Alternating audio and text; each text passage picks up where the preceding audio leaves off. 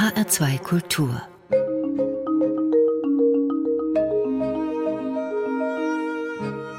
Doppelkopf Heute am Tisch mit dem Autor Peter Michalzig. Gastgeber ist Thomas Blaul. Herzlich willkommen bei uns im Doppelkopf in H2 Kultur. Ja, hallo. Herr Michalzig, was interessiert und fasziniert Sie mehr, das Wissen oder das Nichtwissen? Hm. Gute, schwierige Frage. Ähm, ich glaube, das eine gibt es nicht ohne das andere. Das Nichtwissen ist ja das, wo das Wissen rauswächst. Und was ist das, wo es rauswächst? Natürlich brauchen wir das Wissen, das ist völlig klar. Ohne Wissen ist Chaos. Aber die Geschichte des Wissens, sage ich jetzt mal, fing an mit Sokrates. Und der sagte, dass er nichts weiß. Und das ist die wichtigste Voraussetzung, um richtig mit Wissen umzugehen. Das heißt, auch Wissen ist immer eine Möglichkeit. Auch wenn man weiß, dass es so ist, ist es trotzdem in einem großen Raum der Dinge, die stattgefunden haben können. Die Vergangenheit ist genauso offen wie die Zukunft. Die Frage steht natürlich im Zusammenhang mit Ihrem Werk, mit einer besonderen biografischen Methodik, die Sie in Ihren Büchern anwenden. Und darüber wollen wir vor dem Hintergrund Ihrer beiden letzten Werke reden. Das eine Buch 1900 überschrieben erschien vor zwei Jahren im Dumont Verlag, das andere Der Dichter und der Banker vor kurzem im Reklam Verlag. Und mit diesem Buch wollen wir auch beginnen. Der Dichter und der Banker trägt den Untertitel Friedrich Hölderlin, Suzette und Jakob Gontard.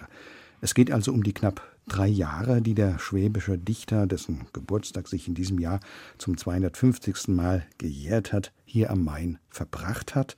Und es geht um seine Liebe zu Suzette Gontard. Darauf fokussiert sich ja der Blick der Hölderlin-Biografen.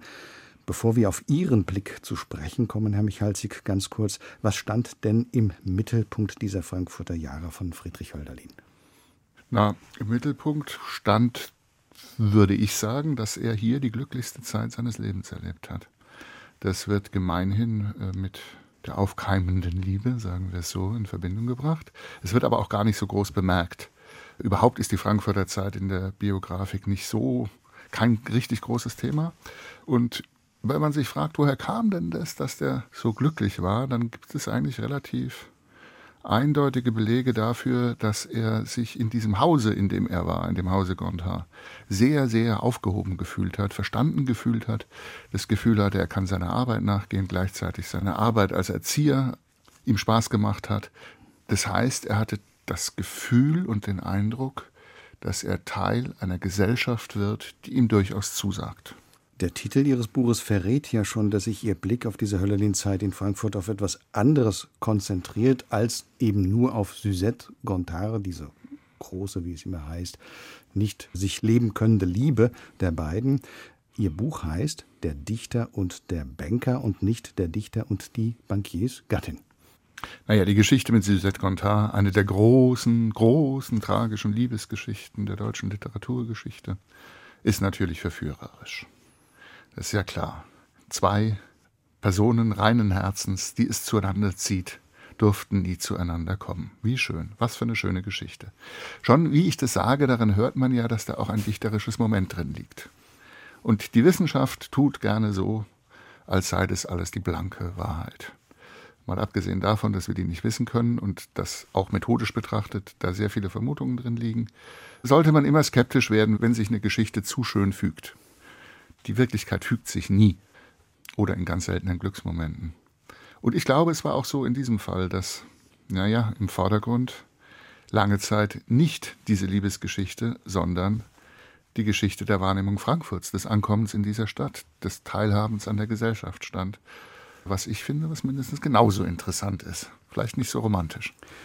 Wie würden Sie denn die Wahrnehmung Hölderlins von Frankfurt beschreiben? Na, eine geschäftige Stadt im Wesentlichen. Erstmal sieht er, nimmt er wahr, das ist eine geschäftige Stadt. Interessant. Jemand kommt aus Schwaben und sieht hier eine offene, lebendige Stadt, die aber ihr Zentrum in der Geschäftigkeit hat. Und er äh, nimmt es durchaus positiv auf. Also das ist nicht etwas, was ihn in Reserve gehen lässt, was man ja bei einem so Dichter wie Hölderlin, der ja so als in sich zurückgezogen, psychisch schwierig und so weiter gilt, denken könnte. Nein, nein, er findet es ganz, ganz toll, wie das hier so abläuft. Und wenn man das so liest, denkt man, so anders war das gar nicht damals, 200 Jahre früher. Hm. Welches Verhältnis bzw. welche Gedanken könnte der Poet, der immer groß denkende Hölderlin denn zum schnöden Geld hier in Frankfurt entwickelt haben? Und Geld spielt ja eben schon damals eine ganz, ganz große Rolle und eine immer größer werdende Rolle in dieser Zeit. Ja, Frankfurt war nicht die Stadt, in der die Börse erfunden wurde. Ganz definitiv nicht. Das waren Amsterdam und London. Paris spielt auch eine Rolle. Aber Frankfurt war relativ früh dabei, war für deutsche Verhältnisse ganz weit vorne. Und eben just in dieser Zeit begann das Börsenwesen in Frankfurt zu blühen, ist vielleicht zu viel gesagt, aber es wurde ein wichtiger Geschäftsteil. Und es gab jeden Tag eine Börse. In dieser Geschäftswelt war Jakob Gontard, der, der Mann, dessen Sohn Hölderlin unterrichtete, eine ganz, ganz wesentliche zentrale Figur. Es ging also darum, wie schafft man es hier, unterdrückt von Napoleon ja zu der Zeit und immer wieder bedroht von Napoleon und mit Reparationszahlungen belegt, wie schafft man es hier, quasi den Wohlstand zu erhalten? Und da war diese Frage der Börse von zentralster Bedeutung. Und diese Frage mit Napoleon, die hat Oelderlin ganz, ganz sicher, das weiß man, sehr, sehr interessiert. Also wird ihn auch die Reaktion darauf interessiert haben. Er hatte ja quasi eine Quelle aus erster Hand. Er hat es ja beim Abendessen, Mittagessen, je nachdem, alles miterlebt, was da geschah. Naja, das ist der Raum, in den man sich dann hineindenken kann. Sie machen das ja auch in Ihrem Buch mit diesen Gesprächen, die Gontard mit Hölderlin führt. Was lässt sich denn vorstellen, welche Wertung, welchen Wert hat Hölderlin dem Geld denn beimessen können überhaupt? Naja, normalerweise geht man davon aus, der Dichter mag das Geld nicht. Dichtung und Geld sind zwei unterschiedliche Welten. Nicht umsonst hat das Geld dann in dem Kontext das Adjektiv schnöde beigeordnet. Ich glaube, dass Hölderlin da ganz neutral und erstmal leidenschaftslos war. Warum soll ich ihm irgendwas unterstellen? Er wusste, dass er Geld brauchte, er lebte davon, er lebte das erste Mal gut, er fühlte sich dabei wohl, er wusste, dass dieses Geld daher kommt aus Geldgeschäften. Was sollte er dagegen haben? Es gibt kein Anzeichen dafür. Es gibt auch keine Quellen, die anderes belegen würden. Nein, es gibt keine Quellen dazu. Es gibt die Tradition der Literaturwissenschaft, die meint, in linker Tradition, der ich mich auch zurechne, aber die meint in linker Tradition, er muss was gegen das Geld und das Gesellschaftsleben, das natürlich oberflächlich gedacht wird, gehabt haben. Aber das ist ein Märchen. Die Frankfurter Gesellschaft, gesellschaftliches Leben, Sie haben es eben gesagt, es gab Empfänge im Hause Gontard. Vielleicht wurde Hölderlin auch zu anderen Empfängen mitgenommen, so schreiben Sie es ja. War Hölderlin dieser Gesellschaft zunächst positiv eingestellt? Wie kann man da eine Entwicklung bei Hölderlin auch erkennen? Denn er äußert sich ja später etwas, naja, negativ von den Frankfurter über die Frankfurter Gesellschaftsmenschen. Na, es gibt ein Wort von den Frankfurter Gesellschaftsmenschen. Ob man da eine negative Einstellung draus lesen will, lassen wir mal dahingestellt. Ich glaube, genauso wie beim Geld, er war am Anfang neutral und interessiert. Er war natürlich, und das ist der kritische Punkt, er war eine Randfigur. Er war dabei, gehörte nicht dazu. Das ist der kritische Punkt, wo jemand wie Hölderlin sich schnell zurückzieht, sich verletzt zeigen kann, wo er mit seiner psychischen Disposition eine schwierige Rolle hat. Aber auf der anderen Seite kann man feststellen, dass es zwei Jahre lang ein großes Wohlwollen des Hauses Gontard ihm gegenüber gab. Und nichts spricht dafür, dass in dieser Zeit es irgendwie problematisch gewesen wäre. Also das Haus Gontard begegnete ihm positiv, er begegnete den Gontards positiv. Also scheint es so gewesen zu sein, dass auch das gesellschaftliche Umfeld, dem er ja, er musste ja dabei sein, öfter, dass das gesellschaftliche Umfeld nicht dazu führte, dass er sich irgendwie fremd gefühlt hat. Der große Krach oder Bruch den es am Ende gab, nach knapp drei Jahren, zweieinhalb Jahren, der wird ja immer zurückgeführt auf die Entdeckung des in Anführungszeichen Liebesverhältnisses zwischen Hölderlin und Suzette Gontard, also der Frau von Jakob Gontard, dem Banker. Ist das so belegt? Nein, muss man ganz einfach sagen. Was da geschehen ist, das wissen wir einfach nicht. Und natürlich ist die Imagination, die die Briefe von Suzette Gontard die gefunden wurden, die davon ausgeht, ist so stark, dass man denkt, ja, das muss ja das gewesen sein. Aber tatsächlich wissen wir es nicht. Und es sind auch ein paar Zweifel angebracht, weil die Geschichte wäre, glaube ich, ein bisschen anders verlaufen, wenn das der zentrale Punkt gewesen wäre. Und ich versuche halt eine, eine Gegengeschichte aufzumachen, von der ich auch nicht annehme, dass jetzt. Also ich sage ja nicht, das ist die Wahrheit, die ich jetzt hier auf den Tisch lege.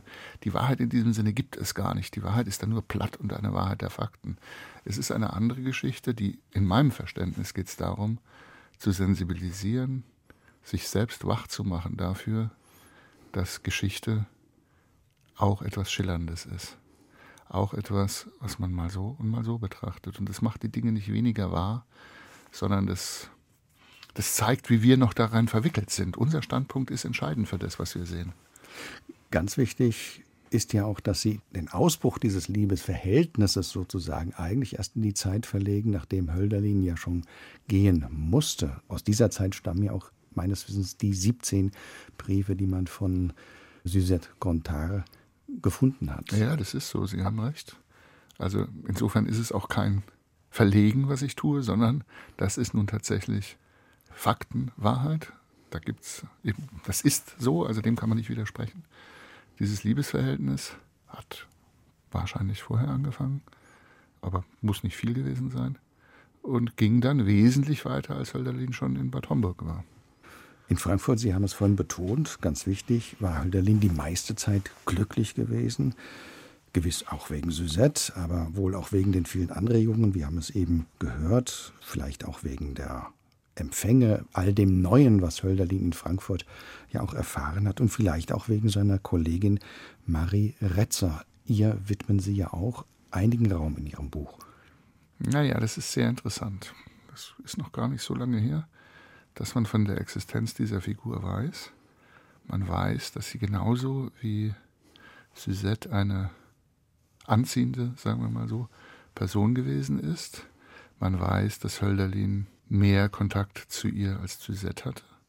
Und man weiß durchaus nicht, wenn Hölderlin in Briefen an Freunde Liebesgefühle andeutet, wen er eigentlich damit meint. Das heißt, es ist eine völlig offene Frage. Meint er Marie? Meint er Suzette? Wie so vieles. Wir wissen es nicht. Wir wissen es einfach nicht. Marie war die Hauslehrerin der drei ja. Mädchen im Hause Gontard. Hölderlin hat den Sohn unterrichtet und Marie hat die drei Mädchen unterrichtet. Sie haben teilweise gemeinsam unterrichtet. Sie haben gemeinsame Unternehmungen gemacht. Das alles wissen wir mittlerweile. Naja, hm, naja. Wir wissen auch nicht mehr. Das ist auch der Grund, weshalb Sie dem Verhältnis zwischen Hölderlin und Suzette eigentlich so wenig Raum geben. Das ist eine private Sache. Wir wissen es im Grunde ja auch nicht, was genau passiert ist, denn das steht ja definitiv nicht im Zentrum Ihres Buches, der Dichter und der Banker. Ja, das hat sich so ergeben eigentlich, weil also ich, ich habe das Buch geschrieben, weil ich erstmal dachte, es gibt nichts Hölderlin in Frankfurt. Komisch, ich lebe in dieser Stadt. Hölderlin hat hier so eine wichtige Zeit erlebt. Warum gibt es dazu nichts? Also, schreib über Hölderlin in Frankfurt. Habe ich recherchiert. Ja, Suzette spielt da keine so eine große Rolle. Suzette Bad Homburg, ja, ja, da findet es statt. Aber in der Zeit, in der Hölderlin in Frankfurt ist, spielt Suzette Contar nicht so eine große Rolle. Also habe ich das erzählt, was eine große Rolle spielt. Ganz einfach irgendwie. Ihr Buch Der Dichter und der Banker dreht sich also in seinem Kern nicht um das beschriebene Liebesverhältnis zwischen Friedrich Hölderlin und Suzette Gontard, sondern um das, was Hölderlin in diesen aufregenden drei Frankfurter Jahren alles in sich aufgesogen haben könnte. Herr Michalsig, wie würden Sie denn Ihren Ansatz und Ihre, wie Sie es nennen, biografische Vorgehensweise beschreiben? Hm, das frage ich mich auch immer. also irgendwie glaube ich, wenn man es mal ganz einfach ausdrückt oder versucht ganz einfach auszudrücken, es interessiert mich unglaublich Fakten, Wissen, wie Sie es eingangs genannt haben, und Fiktion, das Ungewisse einander nahezubringen, das zur Berührung zu bringen und merken, lassen, dass das eine das andere irritiert. Das hat nichts, gar nichts damit zu tun, womit wir jetzt im Moment gerade so konfrontiert sind, ne? Verschwörungstheorien und alle anderen Fake News und alle, also brauche ich nicht aufzählen, weiß jeder. Also es hat nichts damit zu tun, bewusst falsche Nachrichten zu streuen oder Dinge zu glauben, die einfach dumm sind. Das muss man auch mit dem Nachdruck sagen, wie ich das jetzt, glaube ich, getan habe. Gar nichts hat es damit zu tun. Also es geht nicht darum, irgendetwas, was man weiß, in Zweifel zu ziehen, sondern es geht darum, die Dinge, die wir wissen und zu wissen glauben, immer wieder neu zu befragen, zu bedenken und gerade darin quasi ein immer schärferes Gefühl für die Wahrheit letztlich zu bekommen. Aber dazu ist eben die Fiktion auch ein richtig gutes Mittel, wie man merkt, wenn man anfängt, damit zu spielen und zu arbeiten. Die Grundfrage ist ja, Sie stellen sie auch, wie schreibt man über etwas, über das es kaum überlieferte Zeugnisse gibt? Und wenn wir die konventionelle Biografik nehmen, dann werden ja diese Lücken immer ganz elegant so gefüllt, dass es am Ende ein schönes, rundes Ganzes gibt. Muss man ja, wenn man ein biografisches Buch schreibt. Sie können ja nicht sagen, hier ist ein Loch und hier ist ein Loch und hier ist ein Loch. Das Buch kauft kein Mensch. Kein Mensch. Wir müssen Geschichten erzählen. So, darüber müssen wir uns schon klar sein. Geschichten konstituieren Wirklichkeit. Wie tun sie das? Darüber sollten wir nachdenken, weil sie auch unsere politische Wirklichkeit, Narrative heißt es dann, weil sie auch unsere politische Wirklichkeit und unsere Lebenswirklichkeit permanent fordern und formen vor allen Dingen. Also für mich ist dann die Historie, ich schreibe ja historische Bücher nicht deswegen, weil ich in der Vergangenheit leben möchte, sondern es ist eine Methode und eine Möglichkeit, immer wieder darüber nachzudenken, spielerisch damit umzugehen es ist ja letztlich egal, wie Hölderlin in Frankfurt gelebt hat. Was macht es? Macht für uns keinen Unterschied mehr. Aber dieses Spiel damit, das ist wie ein, wie ein Üben, wie in die Schule gehen immer wieder und dabei spielen. Naja, das Spiel hat zumindest den Vorteil, bleiben wir bei Hölderlin, dass dieses gesamte Bild, das Suzette Condar im Grunde zu Diotima geführt hat in seinem Hyperion-Roman, das wird ja oft eins zu eins gesetzt. So einfach ist es aber nicht. Tja, wie das immer ist bei Dichtung, ist nie einfach. Also was geschieht schon, wenn etwas in etwas anderes umgeschrieben wird? Also was man sagen kann, ist, dass äh, Suzette Gondard das Vorbild für Diotima gewesen ist. Und das ist ja auch für die Literaturwissenschaft der eigentliche Angelpunkt, diese Geschichte so ins Zentrum zu setzen. Weil sie interessiert sich für den Hyperion, also den größten Roman oder den einzigen Roman, den, den Hölderlin geschrieben hat der steht natürlich im Zentrum des Interesses aus literaturwissenschaftlicher Sicht und das Leben wird in diesem Fall von der Literatur aus betrachtet. Und daraus ergeben sich Konsequenzen fürs Leben. Man weiß, dass Suzette Contat das Vorbild gewesen ist, aber mehr weiß man dann leider auch wieder nicht eigentlich. Sie schreiben ja auch in Ihrem Buch über die wunderbare Elegie von Hölderlin, in der er ja seine Frankfurter Erfahrung durchaus mit eingearbeitet hat.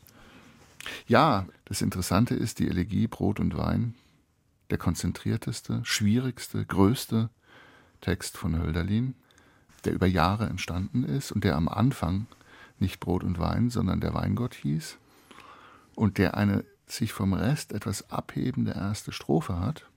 Brentano übrigens war der Meinung, dass diese erste Strophe das schönste Gedicht deutscher Sprache ist. Aber will ich jetzt gar nicht sagen. Es ist schön, es ist sehr schön und ich würde sagen, es erzählt, berichtet von Frankfurt. Und deswegen lese ich jetzt ein paar Zeilen aus diesem Gedicht vor. Also der Weingott heißt es noch zu dem Zeitpunkt, ist äh, gewidmet an Heinze, eine Figur, die in dieser Zeit auch eine Rolle gespielt hat, und klingt so. Ringsum ruhet die Stadt. Still wird die erleuchtete Gasse, und mit Fackeln geschmückt rauschen die Wagen hinweg. Satt gehen heim, von Freuden des Tags zu ruhen die Menschen, und Gewinn und Verlust wäget ein sinniges Haupt, wohl zufrieden zu Haus. Leer steht von Trauben und Blumen und von Werken der Hand ruht der geschäftige Markt. Jetzt kommt's, jetzt, jetzt, das war Frankfurt, jetzt kommt Hölderlin ins Spiel, aber das Seitenspiel tönt fern aus Gärten. Vielleicht dass dort ein Liebendes spielt oder ein einsamer Mann ferner Freunde gedenkt und der Jugendzeit und die Brunnen immer quillend und frisch rauschen an duftendem Beet. Mal nur so weit. Man merkt, wie es mit eigentlich so Beschreibungen, er nimmt so wahr, was um ihn herum ist. Die Leute gehen nach Hause, haben das, die Arbeit des Tages hinter sich. Dann fühlt er sich so hinein in diese, diese Stimmung.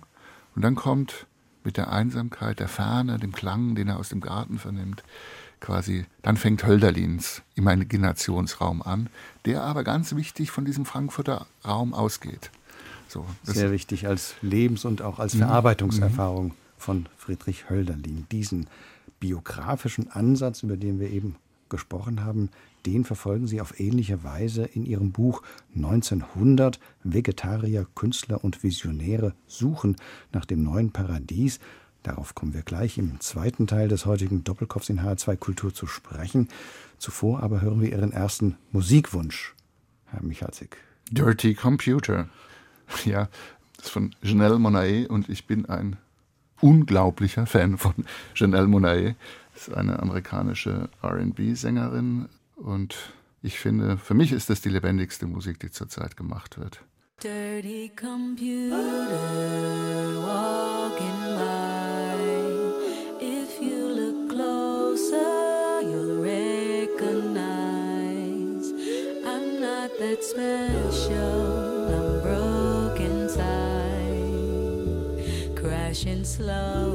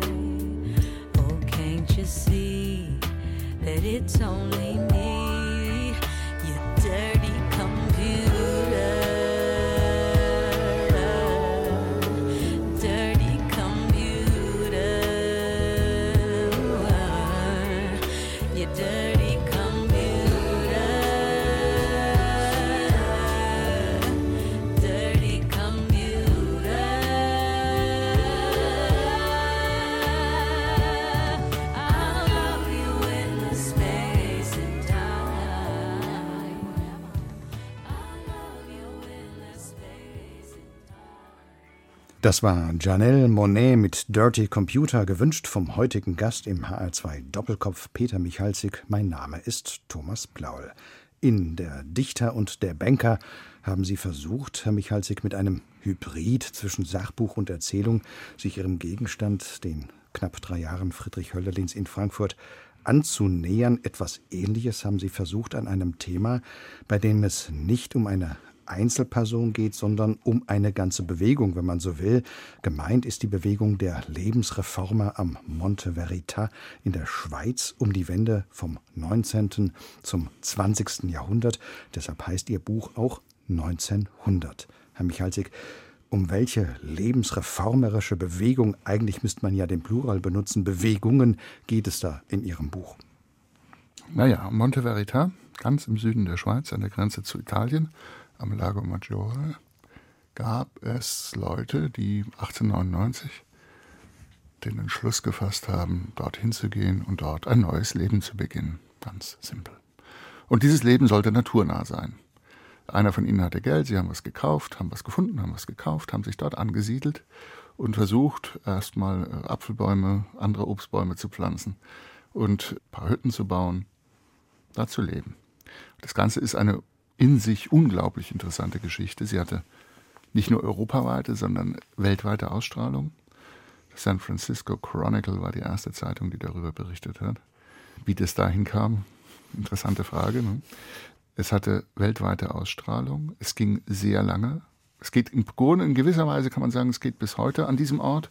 Aber im Kern ging es mal bis 1920. 20 Jahre lang.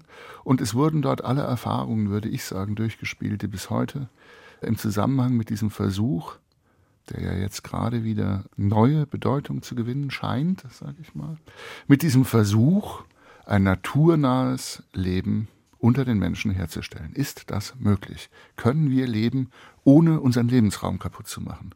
Können wir leben in Respekt für die Natur? Darauf ist es ein wirklich großes und mit aller Konsequenz die haben ja das wirklich gelebt, dieses Leben, ne? nicht nur mal davon gesprochen, sondern sie haben es gemacht. Und zwar viele. Dieses Experiment durchzuführen und 20 Jahre lang mit unterschiedlichen Geschicken und Geschichten zu leben. Das ist doch schon faszinierend, dass die Fragestellungen sehr ähnliches sind, die wir auch heute haben. Sie erwähnen das ja. Naja, das hat etwas mit unserer Kultur zu tun. Das hat etwas damit zu tun, dass dieser Gegensatz von Kultur und Natur, das Aufkommen des Ökonomismus, gibt es seit 200 Jahren, aber verstärken sich vor dem Ersten Weltkrieg enorm über das ganze 19. Jahrhundert und werden zu virulenten Fragen, die wir immer noch nicht losgeworden sind. Wir leben ja in einer kapitalistischen Gesellschaft, die sich damals bildete. Und warum sollen deswegen die Fragen andere sein? Wir haben sie nicht gelöst. Sie liegen vor uns. Sie werden drängender. Und insofern finde ich halt sogar was Entspannendes, sich anzuschauen. Naja, wie haben die denn das vor 100 Jahren gemacht? Und es hat so ein bisschen was Leichtes. Es sind liebenswerte Personen, aber die auch ein bisschen lächerlich sind. Naja, und dann kann man sich das so anschauen und denken, ja, ja, hm, hm, hm, ist, damals war es noch leicht, heute ist es ernst. Neben diesen konkreten zeithistorischen Hintergründen äh, für diese Bewegungen auf dem Monte Verita geben Sie ja auch viel Raum den Vordenkern, sozusagen die geistigen Väter, die auch zu diesen Bewegungen hingeführt haben. Das sind vor allen Dingen zwei Namen, Friedrich Nietzsche und Leo Tolstoi. Ja, es ist noch ein bisschen Hauptmann dabei. Es gäbe unendlich ja. viele. Also das gesamte. Natürlich, das jetzt nur eine Konzentration. Halt, also diese drei habe ich ausgesucht. Tolstoi war damals genau zu diesem Zeitpunkt der bekannteste Europäer überhaupt. Das muss man sich klar machen. Es gab keinen Menschen in Europa, der so bekannt war wie Tolstoi. Tolstoi hatte eh ein relativ signifikantes Leben. Das will ich jetzt nicht im Einzelnen nacherzählen, ist aber sehr interessant. Nietzsche starb nach gut zehn Jahren Umnachtung und begann genau zu diesem Zeitpunkt eine, in Deutschland eine unglaubliche, heute überhaupt nicht mehr vorstellbare. Wie kann jemand, der tot ist, der nur durch Schriften noch präsent ist, eine so große, glaubensähnliche, die gesamte Philosophie und das gesamte gesellschaftliche Leben durchdringende, die Kultur sowieso, Rolle gewinnen, das ist eine einzigartige Geschichte. Ob die gut oder schlecht war für die deutsche Gesellschaft, kann man so und so sehen, ist ambivalent, aber es ist unglaublich beeindruckend, wie seine ja komplizierten Gedanken die Gesellschaft geprägt haben. Die natürlich auch alle vereinnahmt wurden von den sogenannten moderne Kritikern. Das war ja ein ganz wichtiger Impuls in dieser Zeit. Ja, es fing an, dass die Moderne, die Gesellschaft, in der die Leute lebten, Unbehagen erzeugte. Also ganz einfach gesagt. Das hat sich natürlich dann in der Kultur mit einem Unbehagen an der Kultur, gibt es ja von Sigmund Freud eine Schrift, in Kritik an der Kultur niedergeschlagen. Aber das eigentlich Entscheidende ist, dass die Menschen in einer Welt leben, von der sie das Gefühl haben, irgendwas läuft hier falsch. Irgendwas ist hier grundsätzlich nicht so, wie es sein sollte. Wir müssen was ändern. Wir müssen rauskriegen, was das ist. Wir müssen gemeinsam so stark werden, dass wir uns dagegen auflehnen können und irgendwo hier ein neues Gleis finden. Auch das, würde ich sagen, ist nicht so anders zu dem, was heute ist. Nur ist das Problem drängender geworden. Eine bedeutende oder damals schon recht bekannte Figur war Erich Mühsam gewesen, der auch zu Monte Verita kam. Sie schreiben über ihn, einer der ganz wenigen echten Anarchisten in Deutschland. Warum aber ist diese Bewegung nie wirklich politisch geworden in die Breite hinein? Weil sie im Kern keine politische Bewegung war. Es wird immer gesagt, dadurch, dass sie nicht politisch geworden ist, sie war nicht erfolgreich. Politik ist erfolgreich in Politik oder auch nicht. Aber Politik macht Politik. Da ging es ja um was anderes. Es ging ja nicht darum, ein neues Parteiprogramm aufzustellen, das dann mit anderen konkurriert. Mm, mm, mm. Es ging darum, den Punkt zu finden, an dem man ein neues Leben findet. Und das ist kein politisches Programm, sondern das ist ein gesellschaftlich-kulturelles Programm. Und auf diesem Level waren die unfassbar erfolgreich. Es gab unglaublich viele Nachfolge, Kooperativen, alles Mögliche. Also in der Kultur, in der europäischen, war das wie ein Schwamm, der überall sich hinausbreitete, das Gedankengut. Ein ganz wichtiger Aspekt in diesem Denken, in dieser Gedankenwelt ist der Individualismus. Sie schreiben einmal das Versprechen der grenzenlosen Weiterentwicklung des Selbst. Und da muss man auch wissen, dass das Ich zu dieser Zeit ja sich immens nicht nur verbreitert, sondern auch vertieft hat. Naja, das würde ich sagen, ist der kritische Punkt bei der ganzen Sache. Wenn man das von heute aus betrachtet, Der Individualismus, da kann man an ganz, ganz unterschiedliche Bewegungen unserer Gegenwart denken. Der Individualismus ist seitdem enorm gewachsen. Also wir richten im Kern unser Leben danach aus, dass es uns gut gehen möge. Der Gedanke ist so selbstverständlich für uns, dass wir kaum was anderes denken können. Wir wollen so leben, dass es uns gut geht. Das ist so normal. Das ist überhaupt nicht normal. Das ist halt unsere Zeit. Und das bildete sich damals, hat viel mit dem Naturnahen und so zu tun. Mittlerweile ist es etwas Kritisches geworden, weil uns der Sensus communis, der Gemeinschaftssinn, das Gefühl für das Gemeinsame zu verloren gehen droht. Aber das sind echt komplexe Fragen, wo sich irgendwie auch das Schicksal unserer Gegenwart entscheidet. Im Umfeld des Lago Maggiore tauchen ja sehr viele verschiedene, zum Teil damals schon bekannte Persönlichkeiten auf. Erich Mühsam haben wir genannt, vom Soziologen Max Weber zum Beispiel über die Schriftsteller Hermann Hesse, Hugo Ball, Franziska zu Reventlow bis hin zur Schauspielerin Käthe Kruse, die später für ihre Puppen weltbekannt geworden ist. Und ihre ersten Puppen hat sie auch dort am Monte Verita entwickelt und gebaut. Ja, sie hat sich entwickelt es gab ja nichts. Ein Apfelbau und sie hatte, also Käthe Kruse hat in der Hütte gewohnt, da gab es keinen Strom, kein Wasser, kein gar nichts. Sie mussten einmal am Tag den Berg hochlaufen mit einem Eimer Wasser, damit sie sich am Morgen waschen konnten. Und für ihre Kinder, ihre kleinen Kinder damals, ihr Mann war in Berlin und besuchte sie dann so ab und an gönnerisch, baute sie Spielzeug. Und was ist das beliebteste und schönste Spielzeug für kleine Kinder? Eine Puppe. Und da baute sie eben aus den Materialien und Stoffresten, die sie dort fortfand, eine Puppe. Und daraus entwickelte sich eben die Puppe, mit der sie dann ja, die Puppe neu erfand, kann man sagen, und ein, eine weltweite Vorstellung dessen, was eine Puppe sein kann, etabliert hat. Ja, etwas sehr Schönes.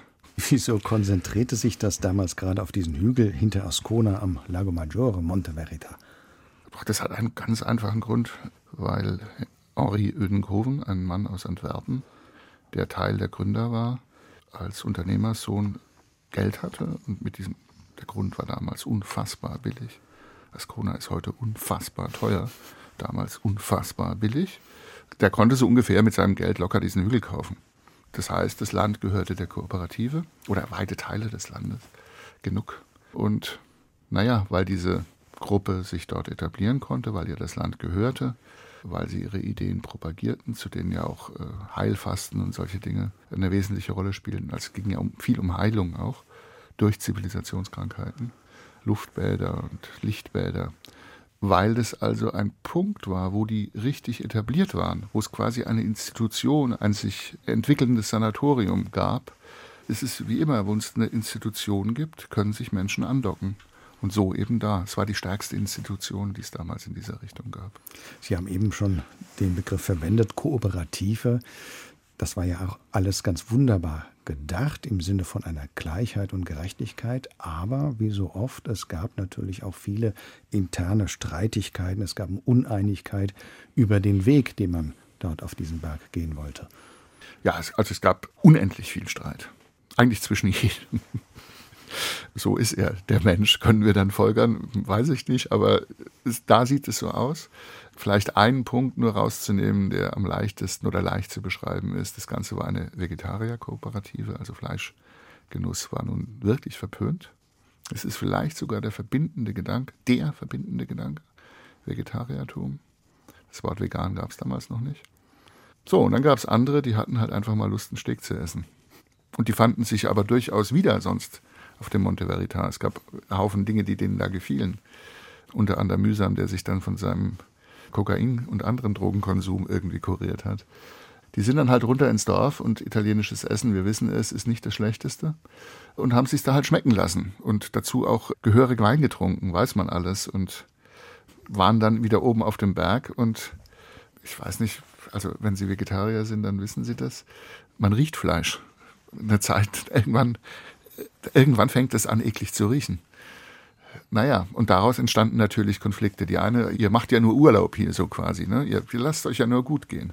im Sinne des modernen Individualismus. Und die anderen, nee, nee, wir verfolgen hier schon ein Ziel. Hier wird kein Fleisch gegessen, hier wird einer bestimmten Ernährung gefolgt. So fing es also bei diesen basalen Dingen schon an und ging in allen möglichen weiter. Es ist, Sie sagen ja auch, dann 20 Jahre ist das hin und her gegangen, hat sich entwickelt, aber am Ende ist dann der Hauptfinanzier, wenn man so will, Ödenkofen, auch abgesprungen. Ich glaube sogar, die waren pleite gewesen. Was hat denn letzten Endes dazu geführt, dass dieses Projekt zum Beispiel mit dem Sanatorium gescheitert ist am Ende? Ödenkofen wurde in der gesamten Zeit immer weniger wichtig. Wie wir wissen, von 1914 bis 1918 hat die Menschheit was anderes beschäftigt. Nach 1918 übrigens die spanische Grippe, die mehr Tote gefordert hat als der gesamte Erste Weltkrieg, hat die Menschen damals naturgemäß sehr, sehr, sehr beschäftigt. So, und am Ende dieser Zeit, Erster Weltkrieg, spanische Grippe, die dann auch in Ascona, was erst eine Insel war, während des Kriegs tatsächlich eine Insel, eine Insel der Seligen, kann man fast sagen. Es ging um andere Themen. So, das ist das eine. Das andere ist, dass Ödenkoven, der hat einfach viele Fehler gemacht mit seinem Sanatorium. Deswegen hat er das nie geschafft, das zu einem finanziell erfolgreichen Projekt zu machen, zumindest so erfolgreich, dass er nicht dauernd draufzahlen musste, was gegangen wäre, was er aber nicht hingekriegt hat. Hat dann immer wieder Leute eingestellt und Leute ausgestellt. Und das ist also ein, ein furchtbares Durcheinander. Und tatsächlich muss man ja sagen, schon 1923 ging es weiter. Und bis heute geht es weiter. Also ich fahre da nicht mehr so gerne hin es hat schon ein anderes Gesicht, aber trotzdem, die Geschichte geht von 1900 bis heute, 2020, ununterbrochen weiter. Und als Institution ist es also so gesehen durchaus erfolgreich. Es war ein gigantischer Tourismusmagnet für die gesamte Zeit nach dem Zweiten Weltkrieg. Erfolg oder nicht Erfolg. Das Sanatorium von Ödenkofen war kein Erfolg. Der Monte Veritas als Idee war ein Erfolg.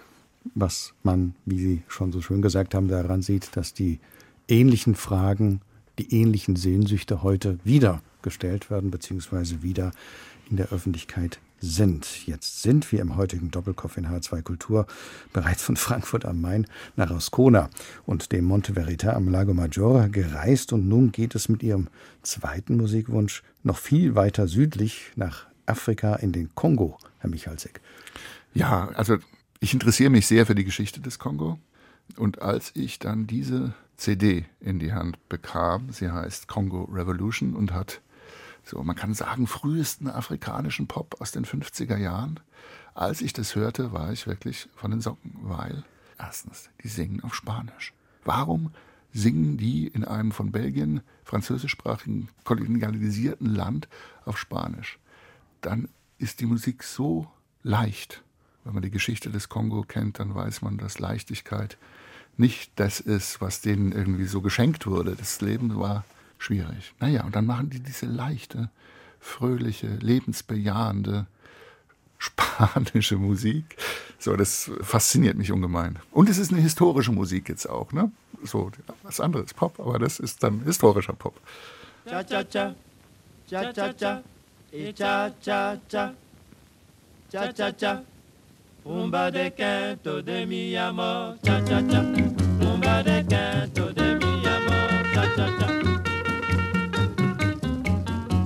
Cha cha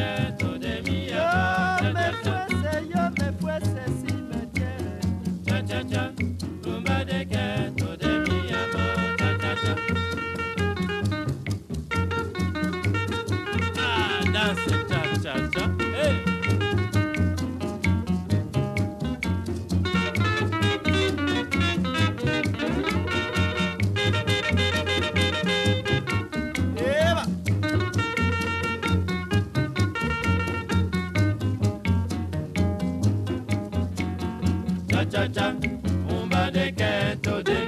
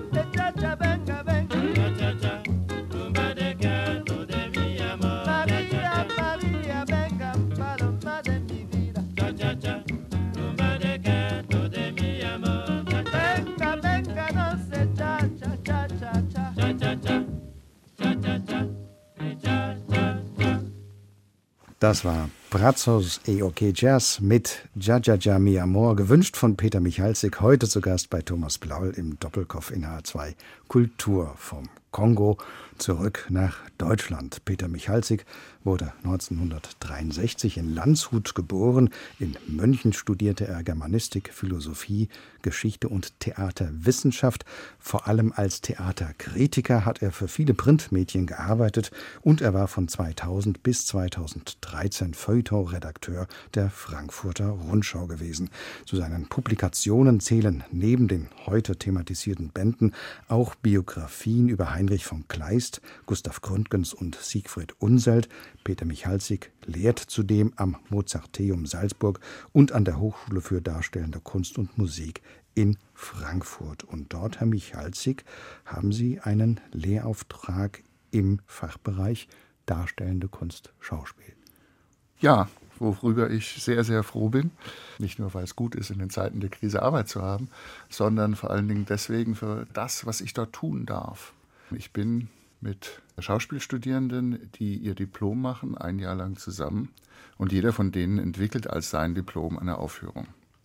Und jeden einzelnen von ihnen betreue ich dabei. Und dieser Weg, den die dann immer gehen, von der grundsätzlichen Frage ausgehend, was ist Theater? Es ist auch die Wahrnehmung, ganz, ganz großes Thema. Welche Rolle eigentlich spielt die Digitalisierung für das Theater?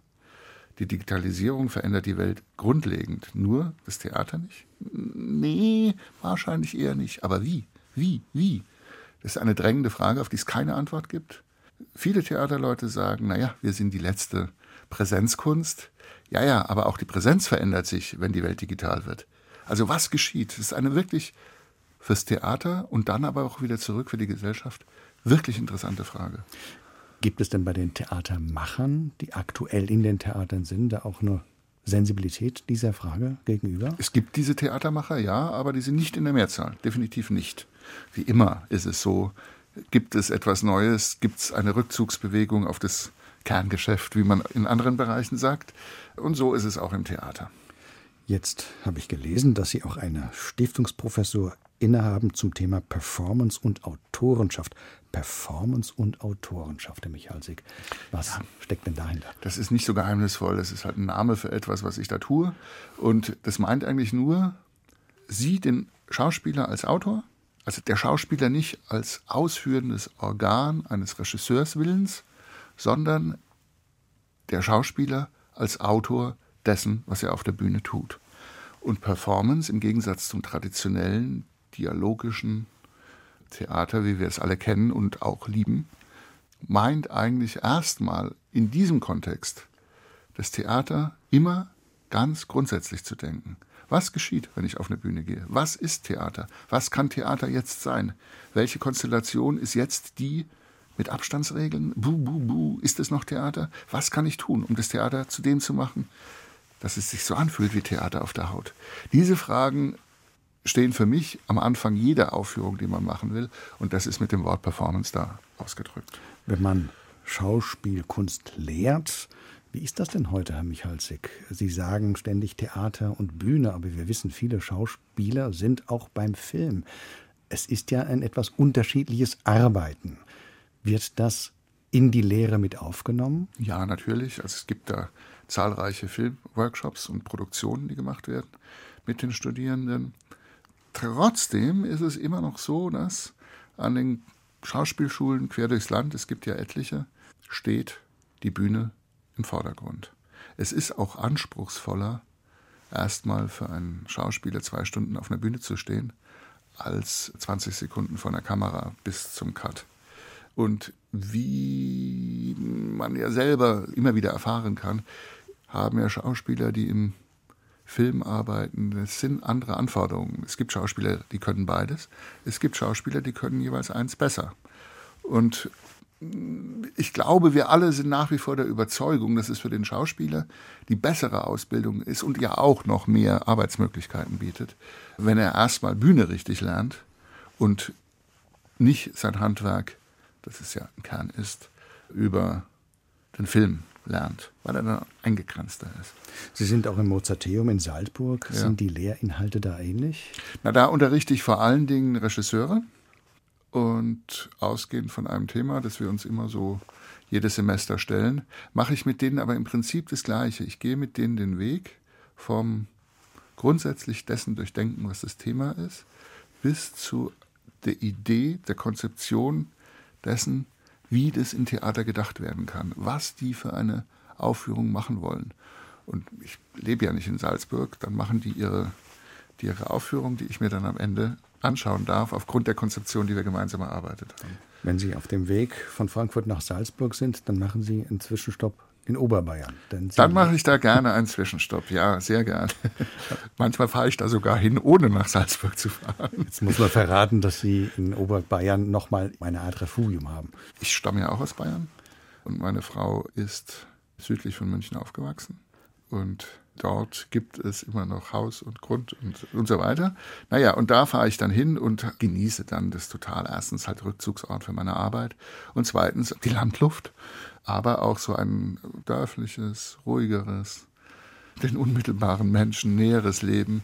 Für mich ist es völlig total ideal, dass ich so eine pragmatische Stadt wie Frankfurt und so einem oberbayerisches Dorflein, Altkirchen ist nun wirklich winzig, dass ich so in beiden leben kann. Das ist für meine Lebensweise ein Geschenk.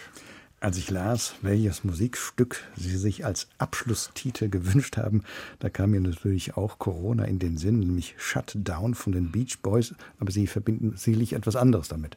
Naja, nee, erstmal fand ich das total witzig. Es gibt ein Album von den Beach Boys, heißt Shut Down Volume 2 und auf diesem Album gibt es einen Song, der heißt Shut Down Number 2, Shut Down Number 1 und Volume 1 gibt es nicht. Was hat uns das für die Gegenwart zu sagen? Ich weiß es nicht.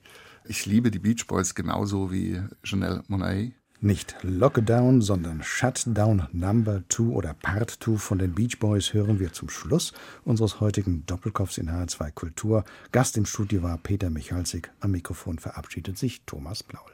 Nine, eight, seven, six, Five, four, three, two.